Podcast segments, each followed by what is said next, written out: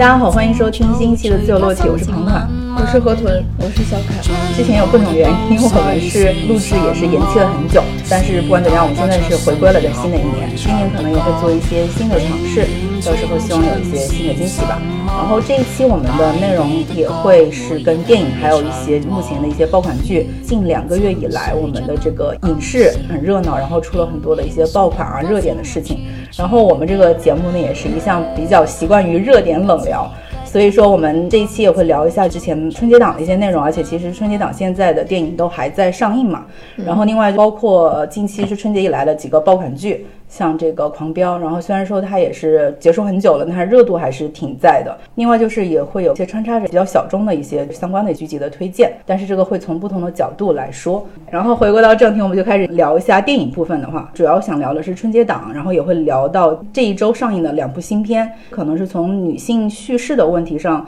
之前在春节档也是聊的比较多的嘛，这个。然后我们可以先说一下，就是这一周上映两部新片，然后一个是《回廊亭》，一个是《保你平安》。《保你平安》是我们三个都有看过，对吧？然后《回廊亭》是我看过，但是我觉得可以先说一下，回观到就是目前的一些关于女性或者女性主义的这样的一个议题。以及在一些场合上的一些滥用吧，就包括之前很火的那个“始于极限”，就是 B 站策划的那一系列的一些视频。就是我觉得可能女性主义在国内刚开始生根发芽，但是它却已经成为了一种就是营销的一个套路，或者是成为一个流量的密码。就是大家并没有去关注它的真实的核心，反而因为这是热点，所以我要销售给你。但是销售给你的过程中，又会造成很多的误解。或者是说很多的这种雷点，嗯，但是呢，这个也的确是暴露出了更多的一些问题，也是我们目前存在的一些问题。像《回廊亭》这个就是。大家都应该知道，它是东野圭吾的小说嘛，它的本质是非常非常的，就是全员恶人有点，然后是那种就是很绝望。其实一个故事的框架就是美男心计，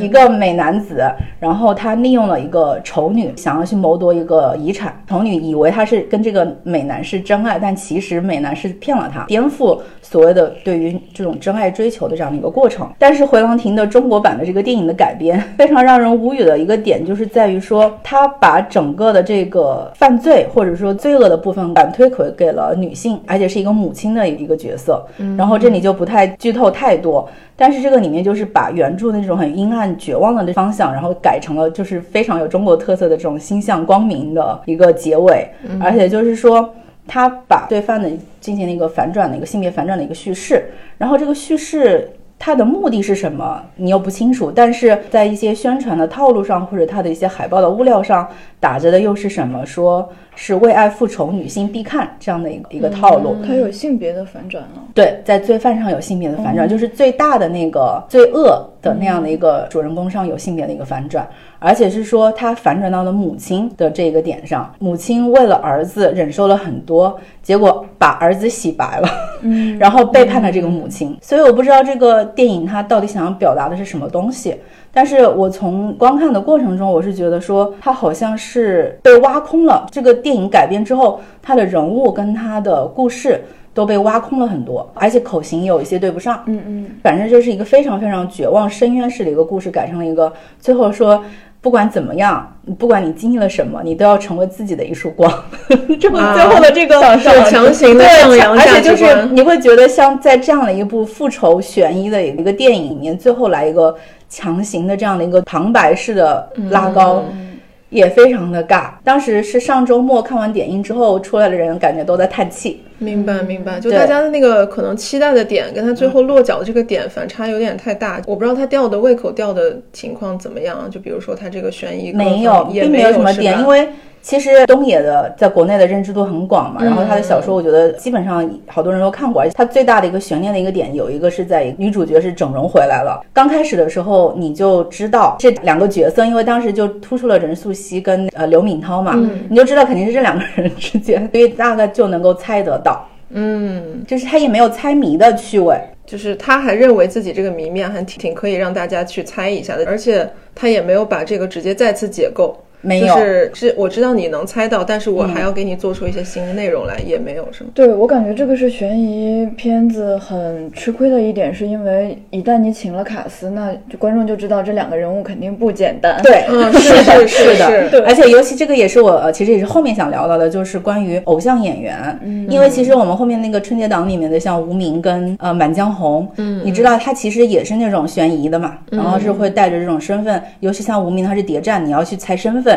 然后那个《满江红》也是要去猜谁是那个卧底，对，而且两个点其实也都落在了易烊千玺跟那个王一博的身上，嗯嗯。但是你又知道他们两个肯定不会去演坏人的，嗯，所以这个趣味点就完全都被被消解被消解掉了。这个也可能是在演员上，或者说这种偶像，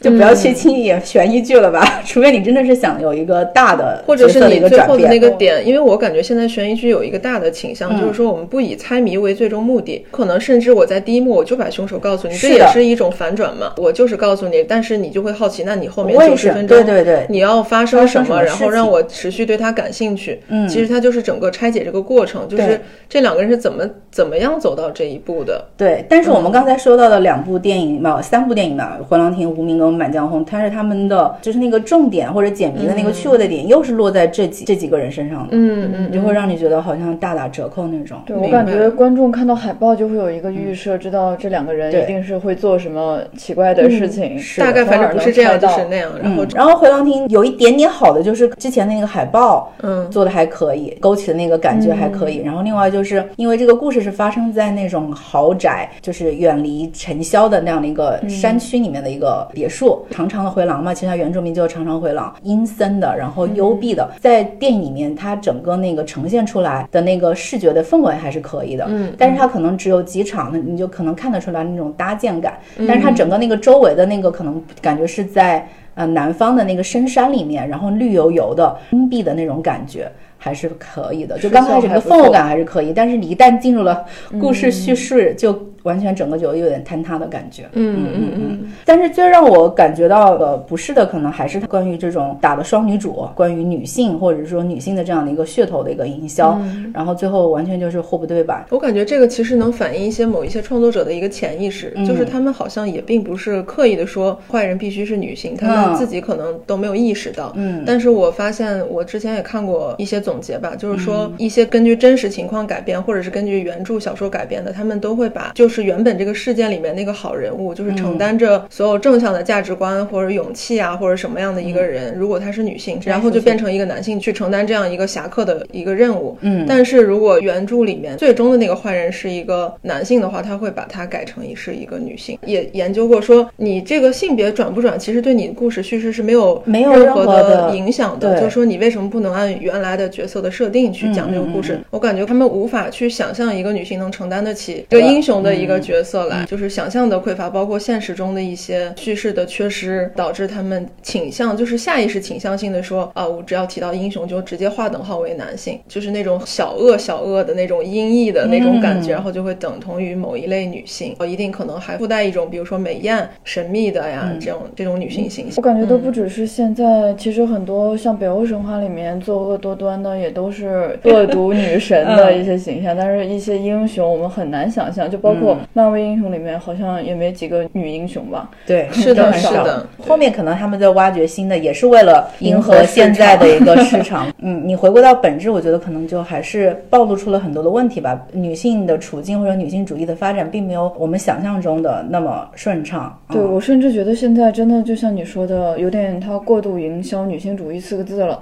以至于让好多人有的人提起在来抵触。就是微微皱眉头，大家都有点反感了。我觉得这真的是挺失败的一件事情。是的，就是你还大家还在没有在了解这件事情的本身的时候对，就开始已经抵触它。主要是它，因为它呈现出来的是各种闹剧，然后前后的矛盾，嗯或者是说他想要去做的这种噱头式的东西，然后大家就会看到最 drama、最闹剧的那个东西，反而忽视了他真正想要去表达、去诉求的一些内容。我们可以刚好过渡到就是那个《保你平安》，我觉得它的票房收入应该还是挺不错的。嗯从目前的那个点映以及豆瓣和，豆瓣开开分是七点八了。是的，是的，好算像是大。鹏有史以来最高。我应该是看到他的《缝纫机乐队》，然后那部电影我不是很喜欢，嗯或者说不是不是太喜欢，就是很不喜欢，应该说，嗯我觉得他的那种算计或者说他的那种粗糙感，在我是很难接受的。嗯然后包括煎饼侠，我不是当时看的，我是后来才去补的，然后我也非常不喜欢，包括他表达出来的一些东西。王里平安，我是觉得他整体的节奏、笑点的安排，以及他可能融入了线下什么密室啊、这种造谣啊以及网暴，他也其实也是在做一些流行的元素的一个大集合，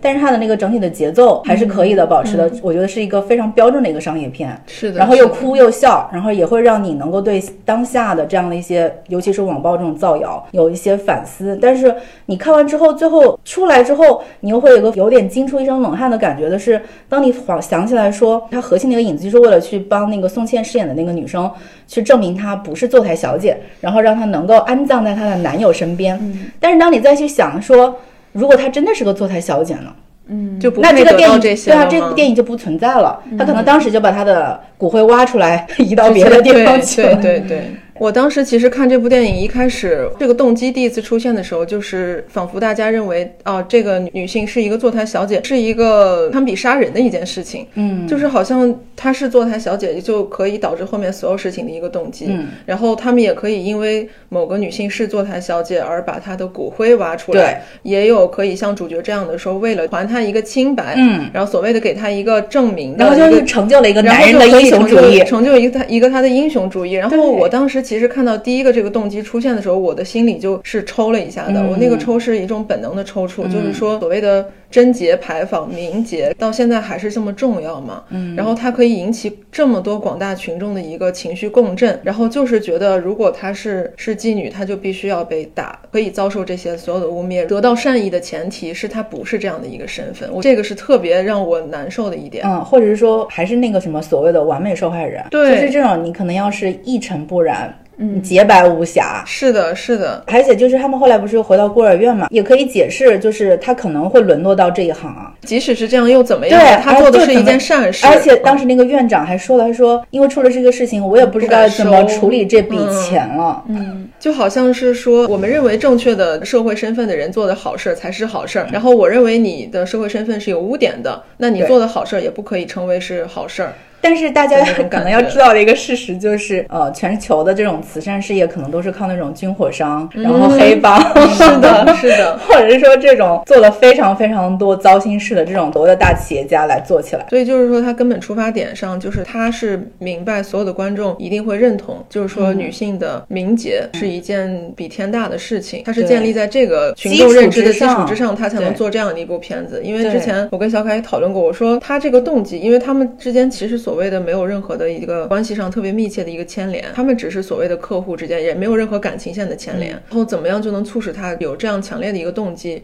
去做这样一件事？后来我有看到一个豆瓣网友说，你把它理解成武侠片就好理解了。嗯，就相当于说是在武侠世界里，我为了一个在现代社会看起来非常简单的事情，比如说我就是要报恩，或者是我就是要把什么东西还给你，他就可以冒着生命危险去完成一件事情。我觉得当然也可以这样理解，但是话又说回来，所以就是去证明一个女性是否是坐台小姐，就已经是一件非常好像是非黑即白、非对即错的事情了。当时看这个片子的时候，也是觉得，如果她是呢，但是人家就是捐了钱了对，呀。所以啊你们就可以把这一切就或者她跟她的。男朋友，她真的就是我理解她男朋友姐姐的那个立场，可能嗯我不嗯想让我的弟弟的老婆是这样的一个身份。这是一种属于亲戚上面是的一个立场。但是我是觉得其他人是没有立场去指责他的。我其实，在最开始一直觉得，哦，宋茜可能还真的会是，因为就像你说的，哦，是是是是是吧？对就像你说的，她是从孤儿院里面出来的，嗯然后肯定是没钱，在社会上又很难混，又长得挺漂亮的，嗯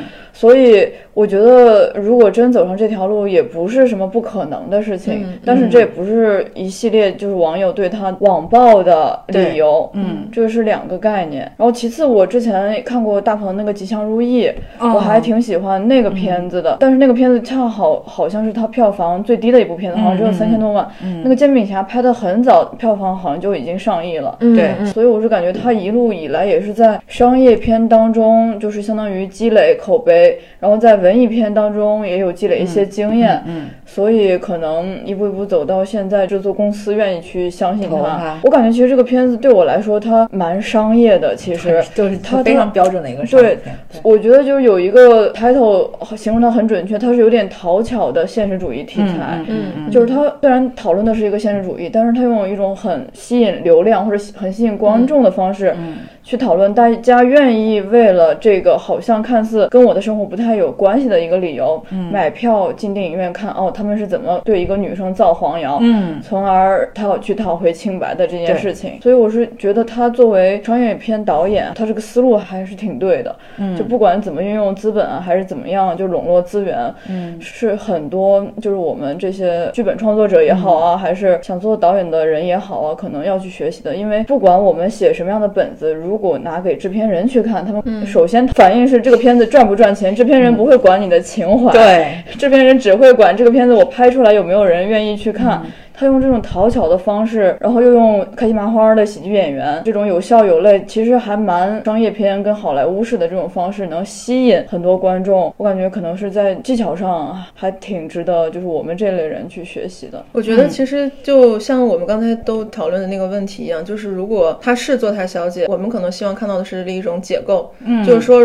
嗯，我们就把她设定为是坐台小姐，那我们是不是还可以去对再去解救她，然后再去帮她解除的污名化，就不是说她是不是坐台小姐，而是说她就是了，但是她能不能成为一个好人？对，这个可能就复杂度啊，或者是我们想要表达的这个会更好，就是对她的期待也会更高一些。那这样的话，我感觉就是可能就会成为我大家口中所谓的文艺片，因为其实文艺片跟商业片，总有人问我这样的问题，就是商业片跟文艺片的界定在哪儿？我说从剧作结构上来说，我觉得没有什么本质区别，嗯，但是可能说商业片。是一个大众不需要去思考的一个价值观，嗯，就是说这是我们日常、呃、约定俗成约定俗成的一个规则。然后文艺片的话，就可能再打破一些打东西嗯破一些，然后再重新解构，或者是让你重新思考，从来如此便对嘛？这我觉得这就是文艺片要做的事情。嗯，但是我其实看的时候也很难受，就像小凯说的一样，我们作为导演，我们也不能说只是说在象牙塔里面专注于自己的表达就是写，就是好像叫什么作家电影那种。然后，但是如果要让我们去压抑自己的这种从来如此便对嘛的这种表达欲的话，其实也挺难受的。对，比如说，可能作为创作者，可能你在第一次看到呃他的这个剧本的时候，或者他这个出发点的时候，你可能就否定了自己了，已经。嗯对，就不会有后面的这样一个东西出来了，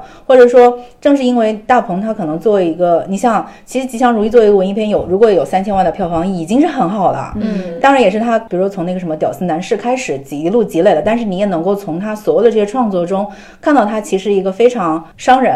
非常精明，很会算很会算。当然，他可能就达到一定的程度之后，他也会想去拍像那个呃《吉祥如意》这样、这样子的一些新的尝试。但是你会觉得说，他既然已经有这么大的呃资源跟能力了。他是不是能够再去做一些新的东西？但是我觉得这个是他，他这个男人作为一个直男，本质上他不可能往这个方向去想的。是的，是的。所以你对他就不可能会有这方面的期待。我觉得他至少在这一层上能够从造谣跟辟谣的这个角度上去造出这样一部电影，我觉得在某种程度上已经是很好了。因为现在其实网络上的这种，尤其是他最后揭露出来那个造谣的那个人，他的那个动机，是的，是的，非常的非常非常的现实，非常非常的讽刺，而且就是那个揭露出来的时候，我当时因为那个影厅就点映的时候人也很多，几乎是爆满的时候，整个大家都是那种也很很默契的笑了，然后有一点嗯，大家都能 get 到那个懂点，非常 get 到那个点的那种，所以嗯，他找的这几个点其实都蛮准确的，非常非常的准确。是，而且又非常的当时当刻感，对对对也很流行。大家都看知乎什么都知道要对续费，对对对，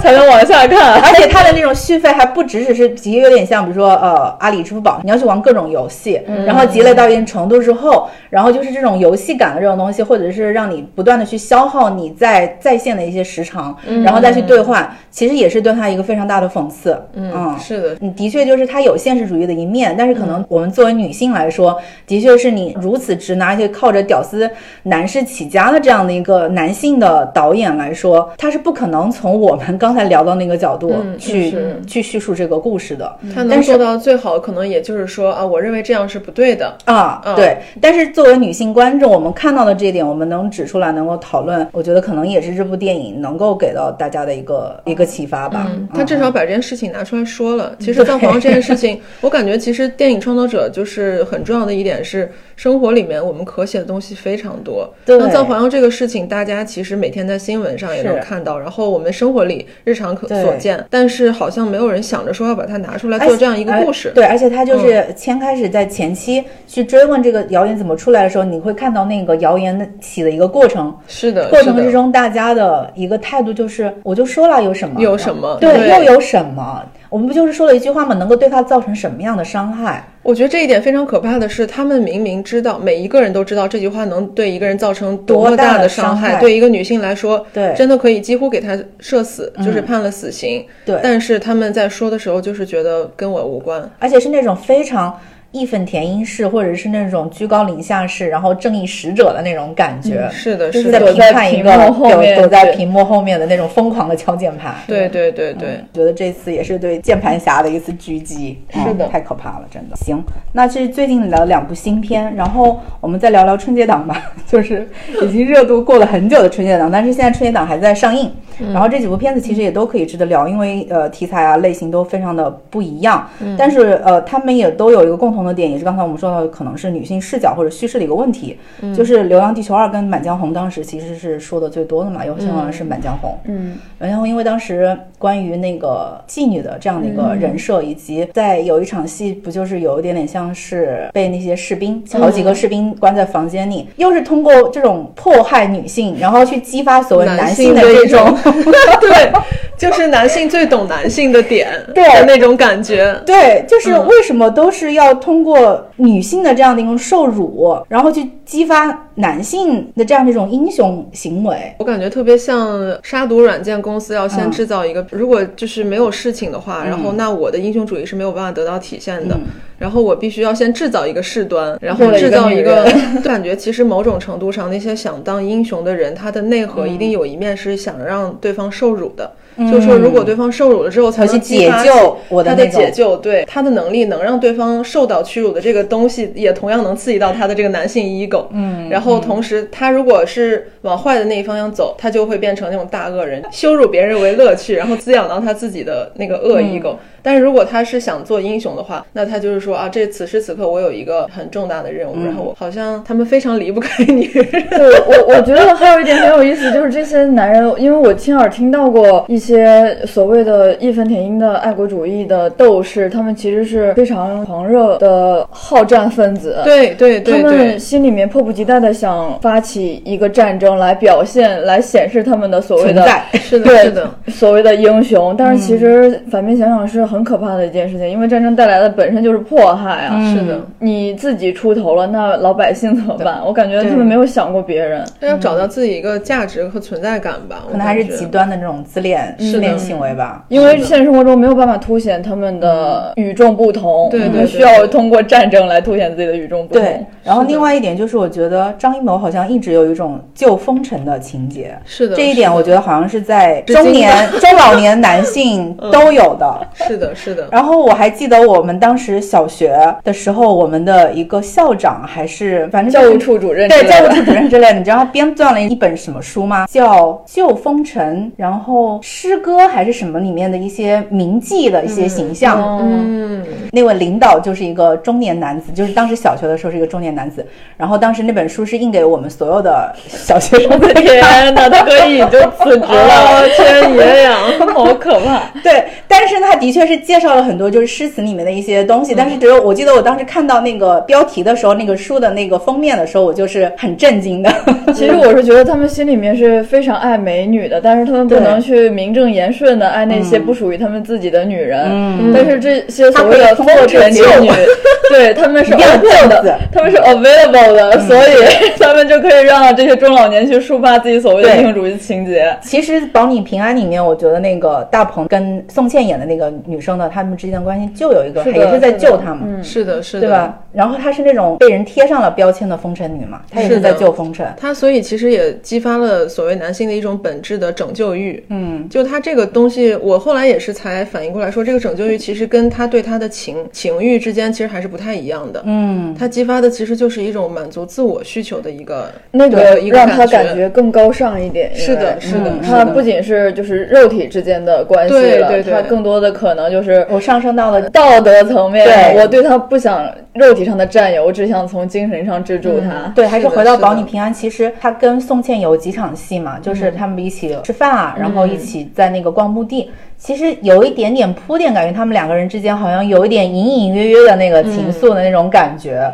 不太一样。然后对这个也就像你说到的，其实他可能现在已经脱离了这种具体的这种男女的，或者就是这种很世俗意义上的情感，然后已经往那种自有若无，然后又有一点可能就道德层面的感觉，能够给到男性更大的一种满足安慰跟是满足。是是更大的一种满足。对，呃，《流浪地球》里面其实也是跟无名也一样，我觉得无名里面的那个女性不也是那个江疏影演的那个，然后以及张婧仪演的那个，感觉还有《流浪地球》对《流浪地球》里面的那个佟丽娅跟那个王志的角色，他们的存在好像也都是为了死去，然后他们的死去，然后都会激发一个一个男性的。对对对对，你就发现这几部电影都是这个样子的。女性就是用来激发男性。对对对，就是他其实女性的存在都是为了在某一个时重要的时刻，在男性来说重要的时刻死去。嗯就是说，其实好像女性本质上来说，她们对女性的想象比较匮乏，嗯就是她们没有办法想象一个女性有自主自发的一些，比如说理念、理想啊，嗯或者说我就是要。为了我自己的一些什么嗯。愿，就是理由去做一些事，他们只会说啊，这个女性可能就是很肤浅的说，她为了什么革命主义理想啊，嗯然后去赴死。但是其实整从通篇的叙事上来讲，它存在的意义明明就不是为了表达这件事情。像你刚说的，是一个被观看的一个被观个美色的一个角发情的一个色。是的，是的，嗯。因为从他们的形象上或者刚出场那个、嗯那个感感觉上来讲，虽然像《无名》里面那两位女性肯定是没有像《满江红》一样，就是说过度的肉欲的感觉但是他们的那种美貌美艳，嗯。然后在镜头里跟昏暗的那个背景的那种而且反差感，包括他其实它们两个人就是代表其实都是行使了色诱的这样的一个职责嘛。是的，然后最后你看，像那个《无名》里面敌方的那个日本军官，其实他是真正的爱上了这个女特务，对。但是好像又要为她求情。然后另一边的这个男性他就会说，呃，还是不要了吧，什么之类的，嗯。就是说你要为了你的理想，你你的家国大业对家国大业，你要多牺牲牺牲一个美女嘛。然后后来最后不是那个他他还是放了，就是都是同嗯志，然后就会的把他悄悄的放了。反正就是感觉好像女性承担的在理想跟革命之外的，更多的是这样的一些角色。对，但无疑这些导演都是男导演。对，而且都是直男，就是很直很直的直男导演。然后那种女性，虽然说你会发现女，就女性在他们的镜头下都特别特别的美，就只但是则美，就是她可能被凝视的多了，她知道哪里美，她才能把你拍的那么美。对是的，对对吧男人比女人更懂懂女人。嗯嗯，对，是的，包括像《流浪地球二》里面的那个王志，他一出场的时候是特别特别飒的那样的一个人设，他甚至比吴京都能打，但是最后就是就莫名其妙的结婚之后，他就完全没有出任务了，嗯，然后最后他还生病死去了，然后这个死去了又成为了吴京后面的一个就是他的人物转变的一个非常大的一个契机，就是前面的那个。出场的库萨跟他后面那个贤妻良母的角色是一个非常大的割裂，你就不知道这个人物设置的目的到底是什么。嗯，因为他一出场的时候就把吴京摔倒在地了。男性对女性角色的两种想象，嗯，就是我们总认为男性总只喜欢那种软糯的，嗯，呃，美艳的那种形象，但是他们同时也会喜欢这种一上来就打的，嗯就是又会野打蛮女友，又会打又贤惠，我的就是其实像柯南里面对那个小兰就是这样的角色啊，嘛，是的，是的，嗯。对对对，小兰就是，然后就是要身兼两种身份，我不得不说，这些大导可能对人性的洞察还是有限，或者是他们可以用视而不见这几个字，因为其实围绕在他们身边的女性角色是非常多的。比如说巩俐，她早年跟巩俐合作，其实巩俐就是一个非常有魅力的一个女性，不管是事业上还是做人方面，我我觉得她非常有魅力。但是他们好像依旧是视而不见。我记得她在对那个所以分开了嘛，然后就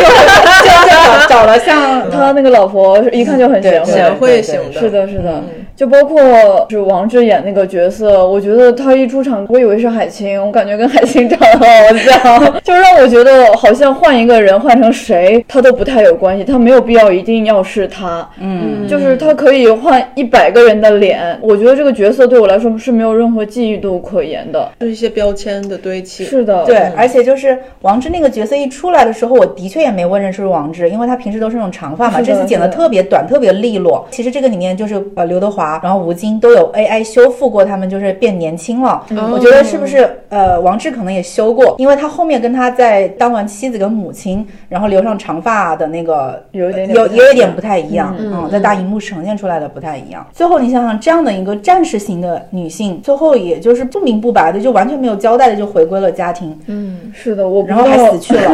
所以说不知道这些大导是他们肯定不是不理解人性，我觉得他们就是某些层面上对女性这个性别是视而不见的。也他们去不太想要去了解，我觉得是这样，就是是一种主观意义上的我不想去了解你，就是没有必要。没有必要，就是说你在我人生的阶段承担不同的角色身份就可以了。我年轻的时候需要一个美丽漂亮的女朋友，我就找一个这样的角色，然后我需要结婚生育后代的时候，我需要的是一个贤妻良母的形象，我就会找一个人能嵌进去这个壳子里的，我就会嵌进去。对，这也是我觉得挺悲哀的一件事情。包括导演只是因为他把作品带给我们，我们可以去讨论。但我身边的很多的男性，我觉得他们对于女性的定义就是她可不可以为我所用。这个女性在我还年轻的时候，就像盒子说的，她拉出去是可以给我长脸的，嗯，那我就可以跟她去谈恋爱。嗯那该我结婚生孩子的时候，这个女性是愿意为我退居二线的，对对对，那我就愿意跟她去组建家庭。我感觉他们很像甲方，就是会给不同的职位一个那个 list，一个就是要求，然后就是说你们来应聘，然后我就会去挑选 去挑选。就是很多女生可能会不理解，说，哎，我男朋友明明我们感情很少好好，啊但是走不到啊最后一步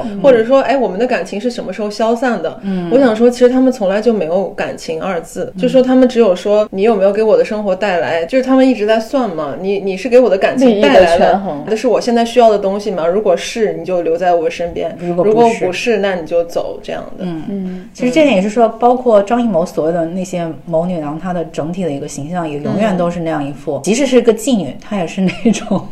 初恋的那种那种纯真的，嗯然后或者是忠贞的一个形象。而且他们电影里面很少有怎么讲，就是四十加的女性形象。嗯我感觉之前不是老讨论说，嗯，就是国师的眼光越来越幼稚化了。这这个幼稚就是他他选的女主越来越小了，就是真的是多少岁的男人的眼光永永远都是放在二十岁左右的女孩身上，从来很少会有一些很立体的四十加的女性的形象在电影里面出现。因为他们无法想象吧？我觉得他们认为，别说四十了，三十加都是只能跟围裙、厨房绑在捆绑在一起的那样一个形象，可能觉得三十加围一个都婴儿。不叫女人了，对对对对，就已经去去性别化了的那种感觉。然后还有一个就是《流浪地球二》里面，就是刘德华的那个角色，有有一点让我不太能够理解或者 get 到的，就是他一直最后数字生命计划，他一直想要延续，那个就是为了他的女儿嘛，跟他暂存。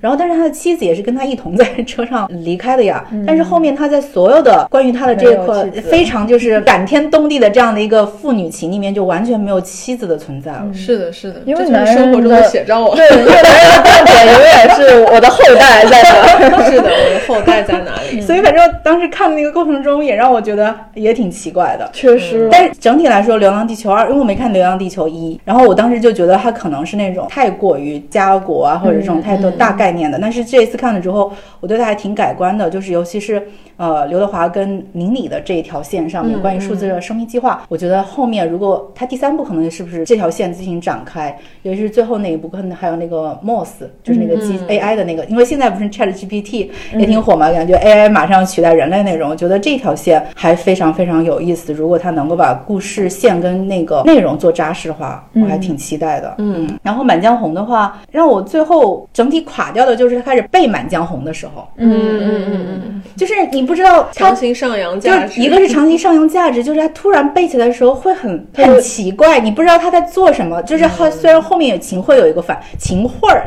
为什么加个儿化音？就是秦桧后面就是他是替身嘛，就是这个反转的时候，你会觉得这个这个反转已经不能够给我带来任何的波澜了。包括后面就是那个易烊千玺演的那个将军的那个角色，沈腾的那个死，其实就是为了他最后的一个反转嘛。但是那个反转你会觉得非常没有意义，而且是站不住脚的。就是他说他当时杀不了秦桧，但你觉得后面他在那个密闭的空间里，他能够杀秦桧吗？而且最开始我们也说到，就是你知道易烊千玺绝对不是一个反派，所以你这个就 打破了他的那个悬念了嘛，对吧？是的，我我感觉他前三分之二戏剧冲突还蛮那个强的节奏，对对是的，是的，他这个单一律啊，不管他是怎么用的这种戏剧结构，我觉得做的比他年轻的时候要好一点，因为他早年的电影我们都知道就是比较偏向就视效方面的嘛，啊，对，有点很恢宏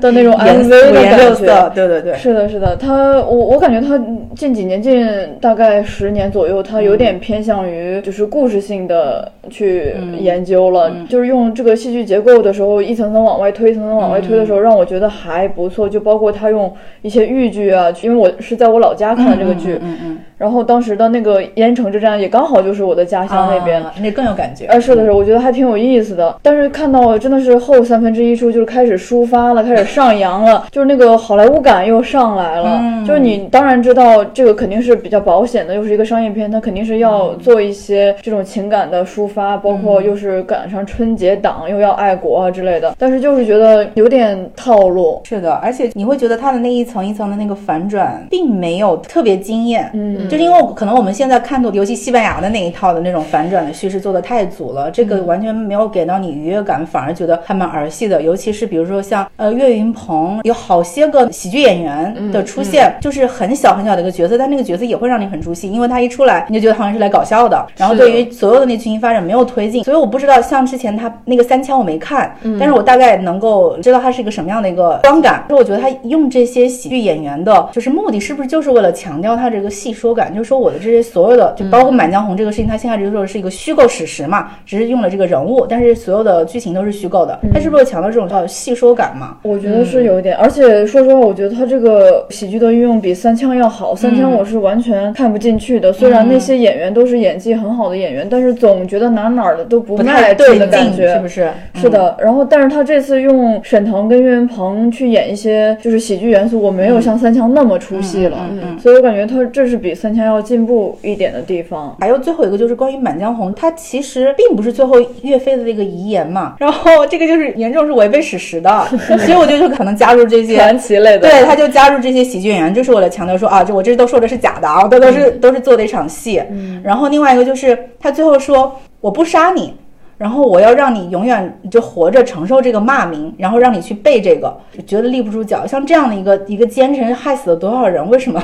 你当时能杀不杀？嗯，就是好像他认为杀你，他他那句原话怎么来说？杀你太便宜你的这个感觉，然后我就要让你把你敌人的一个什么信念，通过你的嘴去传递，好像对他来说是一个羞辱一样。但是你不觉得像觉秦得好像这桧个逻辑还得再翻两番。不是，就是已经到了秦桧的这样的一个，他还会在乎他们说的这些东西吗？而且以及就是这个人活着比他死去造成的伤害伤害是会会更大的。嗯，所以我感觉他应该是加了一些理想主义的东西在里面，可能让能让大众比较能接受一点。我觉得可能就是它有点像是什么，就是把它已经就是意象化了，就是预言化。嗯，就像某一些故事，我感觉它是像有点像写实，但是最后它是把它像预言一样讲出来，就说我所代表的你死了也不是真的死，我让你背的《满江红》也不是《满江红》本身，就是而是我的。世界的一个版本，是？对，就是我让你传达的这个信息是说，我们最终向着光的方向，然后 正义战胜了黑暗。它其实想说的是一些很抽象的东西，但是给你用一个比较大纯家的方式提纯的方式讲出来。然后像什么集体朗诵这种的，我感觉这就是他自己的一个个人偏好吧。我感觉他其实是那种奥运会审美嘛，非常喜欢大家一起去做一件事带来的一种昂扬感。然后这个可能是他自己，我觉得是他私人的一种情绪体验。货，嗯，然后他觉得这个东西一定会让大家就是激情瞬间澎湃注吸血，然后瞬间激情澎湃，的确也是感染很多人嘛，嘛。不是说好多现场就一起背诵的。对，就让就很生理化化的那种刺激。对，它就是纯生理。其实我当时看的时候，我都有点热血沸腾，就包括看了冯小刚的那个《芳华》，我都不知道我在哭什么，但是我就是会哭，但是那个感觉让我觉得非常的愚蠢。对，我那天跟跟跟何豚有说，我哎，我们当时是看个什么电影，我就说我觉得那个电影很不好，但是那个配乐 配乐一起，然后画面一起，我也会热泪盈眶。是的，是的，就是纯感官刺激。对，就是纯感官刺激的。最后再说一下，他们不是好多人说这个很像剧本杀吗？其实我感觉他也嗯，不是说单纯的就角色这个反转或者是一步一步推进很像剧本杀，就是最后的那个价值上价值非常像剧本杀。就是可能剧本杀市场现在我不知道怎么了，就大家也不满足于去体验一个游戏，就玩家们花了钱好像还要去上情绪价值思想品德课，因为剧本杀应该也有审查了，对，有审查了。现在是大局有审查了。而且还有一点特别搞笑的是，玩家也是是买单的，就是他比如说最后这个利益或者价值上不来，他会觉得啊，那我玩了个什么呢？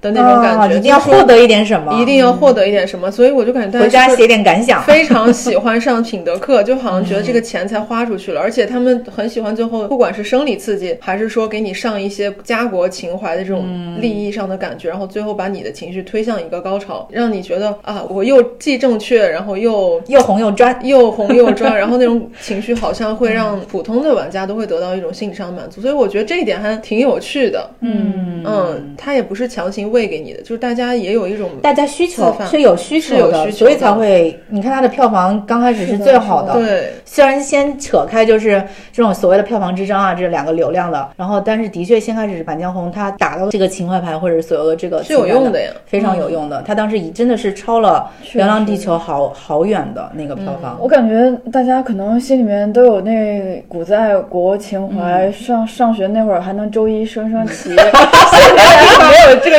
节日东西吧？其实，其实每个，其实我觉得作为中国人，每个人对这种爱国的这种心还是非常非常雄厚的。是的，只是说可能我们需要一些更高级、更深层的一些表达方式，嗯，去把它能够更多元化。是的，对吧？而不是这种可能单一的背诵一个国旗下的演讲。对对对，是的，是的。行，那我们就回到呃无名吧。我还挺喜欢无名的，你们呢？我还挺喜欢的，我也还没看是吧？我哎，我挺喜欢的。好多人觉得好像看不太懂，我觉得他好像其实那个故事也蛮简单的，他只是拼图嘛，然后在不断的在回推那个东西，然后就是有不断的重复，然后让你知道这个事情怎么衔接起来的。而且我非常非常喜欢他这种不断的重复，嗯，因为我觉得他讲的其实就是那种大时代之下所有人，不管你有名还是无名的那种非常无力的那种感觉，嗯。然后包括那个呃梁朝伟演的那个，我突然忘了叫啥，反正他就是那个卧底嘛，就是我方在敌军的卧底。他就是有几次不是审讯所谓的间谍的时候，他就有一长串就是那种非常非常威吓人的一一一段说辞，他重复了两遍。第二遍就是对江疏影的时候，江疏影就直接把他打破了。嗯，然后他第一遍出来的时候，我当时也是浑身起鸡皮疙瘩，就是他讲那番话的时候。但是当你再会看到他不断的在重复那句话的时候，你发现那只是他的一个工作。对，他是在他的他的这种重复性的工作中演练了千百遍的一个台词。嗯，然后你会发现所有的这些人都是百无聊赖的。王传君还有王一博他们两个就在杀。人的间隙，马上血溅的满脸。就任务执行完了之后，他们两个人就在那个墙角在那吐烟圈。是的，是的，你就会发现他是整体的这样一个，就是时代之下，每个人都没有那种不知道往哪里去，你就只能够在当下。即使这个当下，在我们现代的人看来，在旁观者看来是一个非常扭曲、非常血腥、非常可怕的一个存在，但是在他们就是一个非常像我们每天去工作上班的一个打卡的一个日常。他们，我感觉，尤其在动荡的年代，你是极其需要一个信仰或者是一个。身份去确定你自己你的人生的方向的，对，就是感觉好像我必须站一边。如果我自己就像我们现代人，就当代人可能无法理解的是，你为什么一定要不是这个党就是成为哪一个党？成为哪一个党？是因为在动荡的时代，你不成为某一个党，你生存不下去，你就像一个飘零的那种人一样。然后你每天可能就活在一种焦虑当中，对，就真的活不下去。是的，就是这样的。而且就是比如说，还有一条线就是那种日本士兵的一天嘛，对吧？就是穿插在里面。最后那个日本士兵他就说他是那个贵族的后代嘛。然后大家都不信，最后就是他死了之后，这个小兵真的是恢复了他的贵族身份之后，他又成了双方谈判的筹码。是的，就是小到这样的一个，就是比如说街边的那条狗，然后大到这样一个当时就是作为侵略者、最高侵略者的他们的一个贵族的后代，大家都是在这样的一个时代的感觉，真的是巨大的车轮底下就被无情的碾过了，不管你是谁。对，这个其实叙事是我非常喜欢的小说的一种结构，对就是很精准，它的群像不是那种就是我们传统意义上的群像，嗯嗯。就像你说的小的一条狗，或者是每一个哪怕出现一场戏的一个小人物，它其实都直接折射了这个整个时代背景下的一个主题，共同的命题，嗯嗯对就是说我们人生在这个历史的车轮轨迹之下，我们到底应该怎么样生存？然后，嗯对其实有时候你可能你就像一粒尘一样，就被历史的车轮碾过，说甚至你自己都不知道你会对历史造成什么影对，响这。完全不知道的，就像你说的这个死了的这个小。小兵一样，对非常神奇的一种感觉。包括它里面这个反复叙事，也是我很喜欢的某一类小说。有好多作家都是这种重复叙事，把一件事儿通过不同人的视角，然后反复的去回去说，然后可能第一遍说呃四分之一，第二遍说三分之一，然后就就这样来回叙事。我觉得其实它是很文学性的一个电影。非常文学性，然后可嗯能我感觉大部分人说所谓的看不懂，是习惯了那种评书、电视剧式的一种叙事。嗯，或者是我觉得跟博纳当时可能他们的宣传也有一定的关系，哦对对就跟《地球最后的夜晚》一样，他们那个宣传是货不对版的，因为是它其实最后宣传的时候是超级商业片嘛。就是偶像吸引粉丝那个对，一个是偶像吸引粉丝，然后另外一个就是那种超级商业片，可能大家期待的有点类似于像保你平安或者比保你平安更高一层的那个，更刺激、更感官的对谍战的剧情的嗯谍战的那种对东西。当你看是的是的陈耳的片子，感觉就不像是 商业片。对所以我当时就有人问我说这片怎么样，我会先问他你喜欢陈耳片子吗？就是你喜欢的话，他其实是保持了他的水准的。我听说王一博的演技有点不太行，是真的吗？我觉得你可以把他当新手？呃不是，他就是那样一个角色的存在，嗯就是你不要去探讨能表现出人物的几层的这个来，不是绝就望的文是就是盲吗？对，哦，就是他演的也就是一个他演的就是一个很平面刽子手化的人，哦他是一个刽子手，相当于是他的情绪都非常的简单，嗯他没有那些人那么多的一些就是层次，对。就是包括他心理上的一些层次或者是复杂的情感，他是没有角色跟他还是比较匹配有一定匹配性匹配度还挺高的，我觉得。而且他其实身份上也有一层反转嘛，嗯，啊，但是你知道那个肯定不是反转，因为他几一定是我党的人员，是他是我党的人员，只不过他一直在 而且是埋的的最深的那我党的找流量，就是我感觉我感觉非常聪明的一点就是，如果从呃我党的那个视角来讲的嗯。话，他们会把这个埋的最深的人找一个最简单的人去做这件事，就是一看那种城府太深、心眼太深的，是干不了这个最深的这个人是的，是的，嗯，他就是很简单，他什么都不想，所以他才能埋得住。而且，嗯，王一博，我觉得他其实他的脸不适合大荧幕，哦，这个我也听别人说过，非常非常不适因合大荧幕。为他不像梁朝伟那种是有棱有角他的，是是对他不是有棱有角的，而且梁朝伟也不在骨相，他真的是在他的表情，嗯嗯，他就往那一坐表情，他在那一坐，你就知道他是一个什么样的人。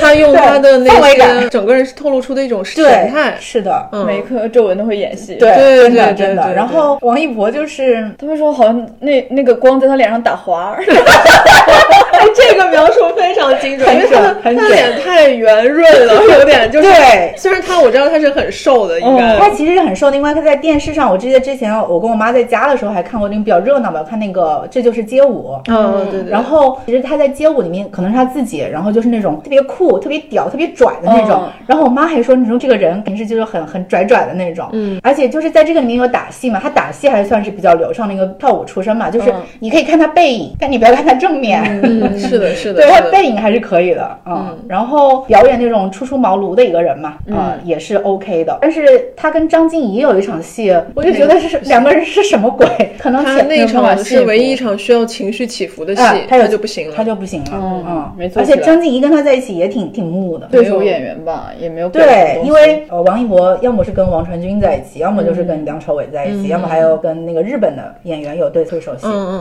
嗯，有一个人带，对，有一个人带 确实，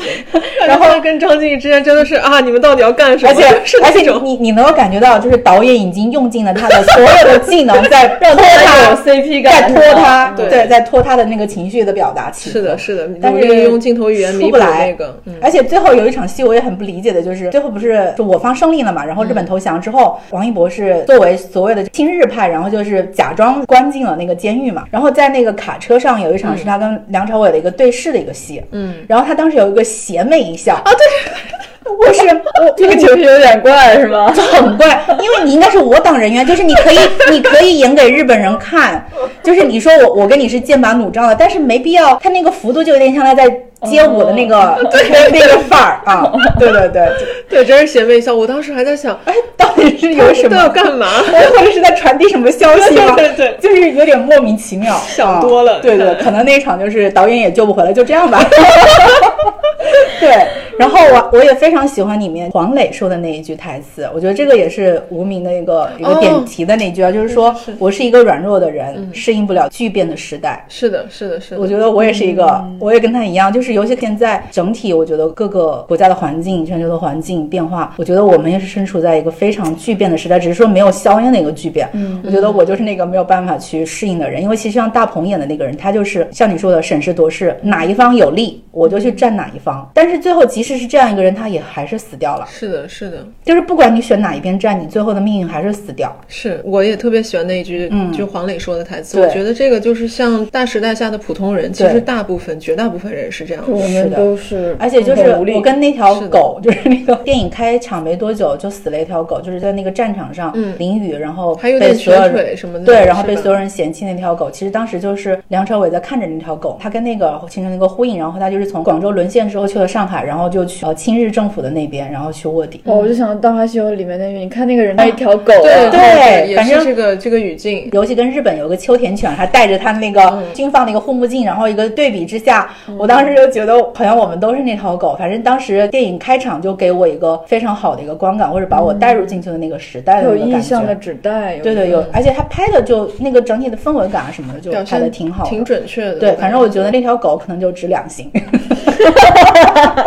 那我要去看一下，被安利了。对对对，我给我给无名打的是四颗星。对对对，行。哦，你们两个还有那个帕皮卡跟往日情怀。帕皮卡简单来说，它的剧情就是一个阿尔及利亚的大学女生，嗯，然后在遭遇了个黑袍的重袭席卷，因为阿尔及利亚好像是在它发生那个年代已经不需要穿黑袍了，但是像这种宗教势力会不断的席卷而来，但其实不是也是像最近以色列还是那中东，反正那个地嗯方，他们一直在重来，也是一直说脱掉黑袍，然后现在又让他们统一穿上，然后之前还不是有那个烧黑袍还是是的，嗯是的，嗯。我感觉这个其实他当时做这个片子应该也是在那个环境，他是一九年的片子嘛，嗯所以我感觉其实，在当时的一个他他可能就是直接非常应景的一个电影吧。嗯它主线讲的就是这个女大学生，她非常喜欢服装设计，嗯她要通过设计那种最绚丽、最华丽，然后最能展现女性美的服装来抵挡这种黑袍的席卷。然后就有好多人去诟病她，说是哎，合着你折腾半天，最后就是为了开一场什么个人服装秀，嗯。的那个感觉，就也是一种呃直男凝视下的 ego，就总觉得这是一件小小打小闹的小事，不值得不值得去做。嗯然后好像就是你铺垫了这么大的一场电影的情绪，然后最后只是为了过家家的感嗯觉。但是其实我觉得，首先服装对于女性来说是一个很重要的意象，嗯，就是它如果不重要的话，为什么这些宗教势力会让她脱下这些衣服，啊，然后要盖上另外一件衣服？你其实就是封印了女性嘛，是吧？是把你封印住，对然后让你就是所有的你的感受、你的思想都被你的遮蔽什么你的所有的一切全都被遮蔽。嗯嗯。然后所以我觉得她表现的很好。还有一点就是说，我很喜欢这个女主的不完美感。嗯。因为像一般这种个人英雄向的电影，都喜欢把就是主角吧，尤其是女性，一定要让她很完美，嗯学习又好，然后各方面都特别完美周到。但其实她并不完美。嗯。然后这也是很多人可能会有一点说，她不就是一个有点作妖的有钱人家小太妹嘛？其实她也并不有钱，只是正常的当地的中产之类的也是像其他的女大学生一样，然后就会逃课出去酒吧呀，然后或者是跟朋友小争吵，然后包括括跟他姐姐和妈妈的一些关系，也不是那种相亲相爱的一家人，觉得是非常非常真实的一个女性的状态。同时，她也很勇敢，在遇到就是比如说男性同学，或者是她当时的哪怕是已经交往的很亲密的一个男朋友，她都会主动的表达自己的观点，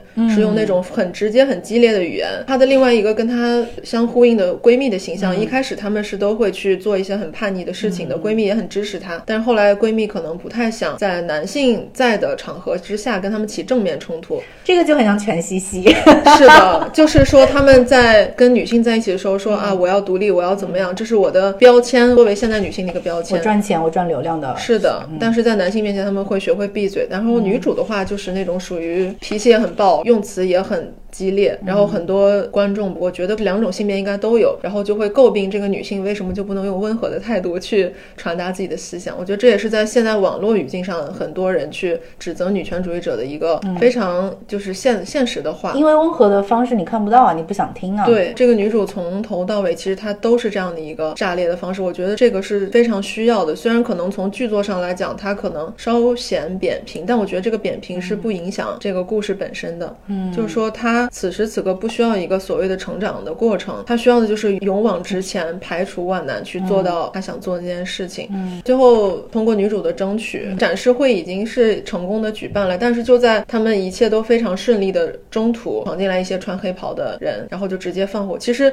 里面最暴力的人就是那些穿黑袍的人，他们举着教义，我们是神派来的，那就进来打打抢烧，做一切恶人做的事情。包括女主的姐姐也是被一个穿黑袍的人直接开枪打死的，就因为她不支持穿黑袍。到最后的时候，女主的爆发就是一场嘶吼，那场嘶吼大概持续得有一两分钟，我觉得这是一个很勇敢的表达方式。一般人可能会觉得，啊，我吼一下表达了我这个情绪就可以了，但是她把这个嘶吼持续了这么长的时间，她其实表达的是一种我长久以来的愤怒，我要通过一个足够长的嘶吼，嗯，来告诉你们我有多压抑，我有多愤怒，嗯，然后也被很多人诟病说啊，你吼什么吼？就是吼都不能怎么样都是吗吼都不能吼，然后就说他能不能用更加聪明、更加理智、更加什么的方法去把这件事情做好。我不知道该怎么讲，就是说它里面明明已经尝试过用很多所谓理智的方法吧，然后他们就说啊，你就知道吼，除了吼不会干别的了吗？或者比如说你想做大事，你就不能卧薪尝胆吗？然后我当时很愤怒的在豆瓣上发了一条短评骂这些人，然后被豆瓣警告了，不让我发，说是我在引起一些什么啊，就是不好的导向。我其实没有任何的导向，我只是说我可能受不了有一些评论，就是那种居高临下的要求所有的人都必须有卧薪尝胆的能力，做大事的人一定不能有脾气，然后不能有自己宣泄情绪的一个，就是一定要很隐忍、很冷静。我就抨击了这样的一种评论都不能被发表，我也不知道我有什么导向啊。可能他们觉得女性隐忍的还不够。对对，然后其实这个、你又说到用更理性、更温和的方式嘛，就是表达你的诉求。但是、呃，现实的情况是你越温和，可能有的时候你的声音是越不越弱被的听到的。是的，是的。然后就像就想起之前那个宝马的女车主维权嘛，就是大家先开始觉得她是一个女性，可能没有太当回事，直到她在那哭闹的时候，符合了大家心中所谓女性的这种女疯子或者泼妇的形象的时候，回传到网络上，才给她去解决。就是好像要发疯才能办成我们本来想要办的事。对，嗯，因为她前面其实也是通过各种法律途径啊，就是那种很有理有据的方式，但是达不到她的诉求。嗯，那我最后只能发疯。这个其实就是当下的一个现状嘛。嗯，很真实。对，的确有些激进的这种女权，或者是说她的一些方式方法可能不太好，或者说他们有一些要求也比较极端。但是你能够了解到他为什么会出现这样一些极端的方式呢？那肯定是因为现实对我感觉那有这样的些土壤存在。所谓的就是大家看到的极端，他们前面应该已经礼貌很久了。对是的，是的。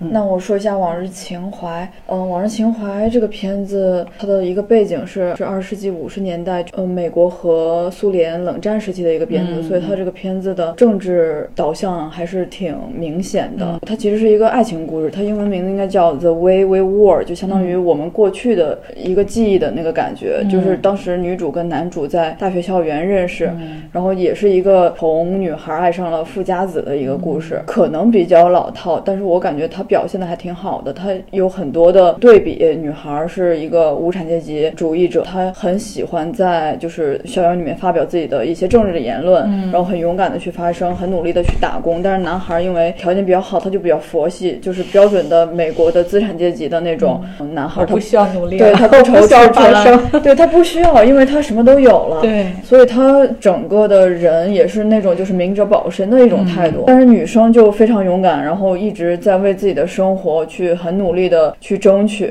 有很多的对比镜头，就是女生在打工，男生在学校里面就是各种体育锻炼啊，展示身材啊，然后，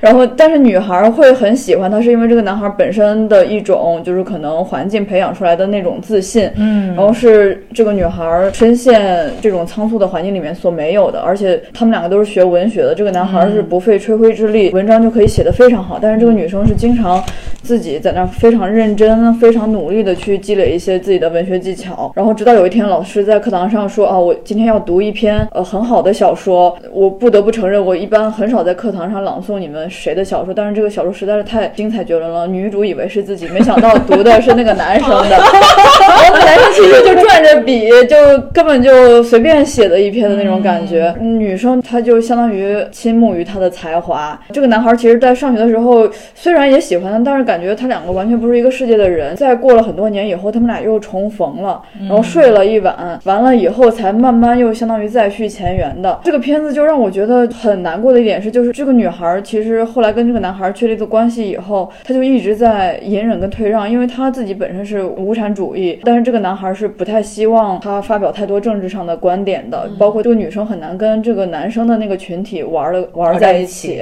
因为他们完全是不同类型的人，而且这个女生一直是想去巴黎，因为她一直想做作家去写作，但是这个男生一直想来洛杉矶，是因为他的剧本他写的东西被别人就是可以开发，对，可以开发，然后他就觉得我想赚钱，其实他们是可以高价买完全他的。理念理念不一样，对，完全不一样。后来他们就分道扬镳了，然后也是一个我们可以显而易见的预知他们结果的一个故事，但是它特别迎合当时的那个政治背景，因为当时好像应该是麦卡锡盛行的时候，这个电影其实是有点相当于好莱坞自我反省的一部片子。然后这个片子当年好像也是获了嗯蛮多提名跟奖项的。其实我看这个片子是因为我当时在听就是戴锦华老师讲课的时候，啊啊啊他推荐的，因为这个片子是蛮早的那种穷家女爱上富家小子的，一看似比较套路，但是它其实融杂了非常多的当时时代背景下的一些人的选择的一个故事。就很像《廊桥遗梦》，你表面上看是一个主妇出轨的故嗯事，但是其实它隐藏了很多的时代的时代的东西。时代的我觉得可能去掉那些，就单单听你讲述两个人之间的这个分道扬镳的过程，有点就像那个《La La Land》，嗯嗯，对，虽然很契合，但是最后也是因为理念的不一样，是的，就是就的。分开了。其实我很感动的是，这个姑娘真的就一直蛮有勇气的。她、她爱的时候也爱的特别的彻底，她为了这个男生放弃了很多东西。我记得她里面当时有一句男生说的话，就是你爱我的时候，哪怕我是类似于我是罗罗斯福，你也觉得我说的什么都是对的。就像你的爱是非常盲目的，但是这个男生是一直非常的明哲保身的，他非常理智，他从来没有想说为了这个女生要去牺牲什么，就包括他一直答应他说哦我们要去我们会去法国，但是他一直从来没有去过。嗯，后来姑娘也是，就是最后等到实在是绝望了，觉得实在是忍无可忍了。男人的承诺永远都是空口的。是的，最后的一个结局就是这个姑娘又变成她在大学的那个样子，一头卷发站在路上发传单说哦支持嗯无产阶级，她又变成了之前那个她要支持自己政治理想的那个女生，嗯就还觉得挺感动的。我觉得好像跟那个《拉拉链》的里面都是女性，但是说抛开她们的家庭背景啊这些来说，我觉得都是女性可能更勇敢，更知道自己想要什么。就爱的时候，我也可以全身心的爱，嗯我为你牺牲很多，但是我不爱你了。我哪怕爱你但是我觉得我有更正确的路要走，对我也是会选择，我可以放弃所有的东西。嗯我觉得真的挺勇敢的。而且刚好我觉得是他们两个有个对比，就是《往日情怀》这个女女性，她就可能是走的那种无产，像那个《La La Land》里面那个女主，她就是可能需要我就是要成名，嗯我就是要世俗意义上的成功。是但是我觉得其实这个也是两个时代背景下就是不同的追求对追求女性的是的追求是，但是可能他们整体的一个共同的特点就是非常坚定。是的，是的，是的。我觉得的确在很大的一些情况下，女性是比男性更坚强、更坚韧的。对，好的，那电影就是这些。关于剧集部分，敬请期待我们的下期节目。忘了青草，隨他心情慢慢搖。最老的東西是什麼？是家出生已學會唱的歌。永遠青春是什麼？大地的歌，每日每夜唱和。宇宙誰在暗暗笑？輕輕送人间仙乐处处飘。女孩仍舊赤脚在跳，忘了青草，随她心情慢慢摇。